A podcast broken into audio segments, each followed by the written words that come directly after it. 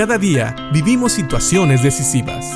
La Biblia nos da seguridad, nos anima y nos instruye. Impacto Diario con el doctor Julio Varela. Yo creo que muchos de nosotros hemos oído decir a personas, esto que pasó realmente me cambió, cambió mi vida. Y sabes, sí, hay eventos en la vida de cualquier persona que puede ser que cambien su manera de pensar. Pudiera ser que ese cambio sea temporal o para siempre mientras vivan en este mundo. Pero sabes, lo único que realmente transforma vidas y aún nos da una seguridad de que en la eternidad vamos a estar bien es conocer a Cristo como Señor y Salvador. Por eso Pablo habla a los colosenses y les invita no solamente a vivir pensando en cómo hubo un momento en que sus vidas fueron transformadas o tal vez como decimos nosotros, hubo una conversión. Pero también nos invita a que esa conversión traiga cambios significativos en cómo viven de hoy en adelante. Fíjate bien lo que dice Pablo en Colosenses capítulo 2, versículos 6 y 7. Por eso, de la manera que recibieron a Cristo Jesús como Señor, vivan ahora en Él, arraigados y edificados en Él, confirmados en la fe como se les enseñó y llenos de gratitud.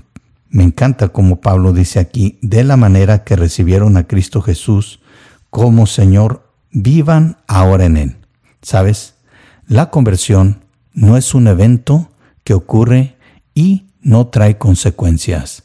Más bien, cuando uno conoce a Cristo como Señor y Salvador, no es el final, sino el inicio de una vida diferente, una vida aquí en la tierra, pero también una esperanza de vida eterna una vez que dejemos este mundo. Y eso nos debe de motivar a vivir para Él. Dice aquí Pablo, vivan ahora en Él. A veces me han preguntado, ¿En cuántas decisiones debo de incluir a Dios? ¿Qué decisiones de mi vida realmente son importantes para Él? ¿Y cuáles debo de llevar en oración? ¿Sabes? Creo que toda decisión que vayamos a tomar debe de ser llevada delante del Padre y consultada con Él y con el Espíritu Santo para poder saber si realmente vamos a estar haciendo su voluntad. Por eso dice aquí, nosotros como creyentes debemos de estar arraigados y edificados en Él, confirmados en la fe, como se les enseñó, y llenos de gratitud.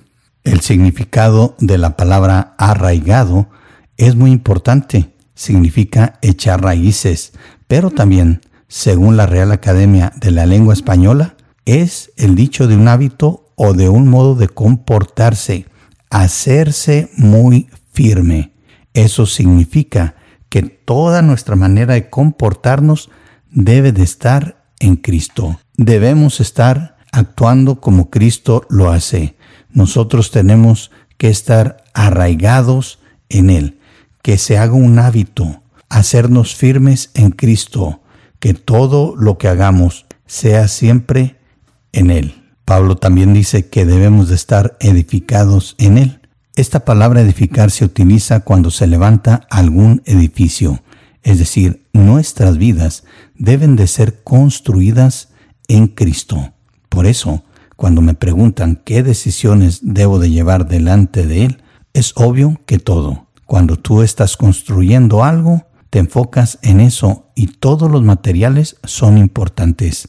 Así, cuando edificamos nuestra vida en Cristo, toda decisión debe de estar de acuerdo con Él para que nosotros seamos edificados de una manera que agrada a Dios.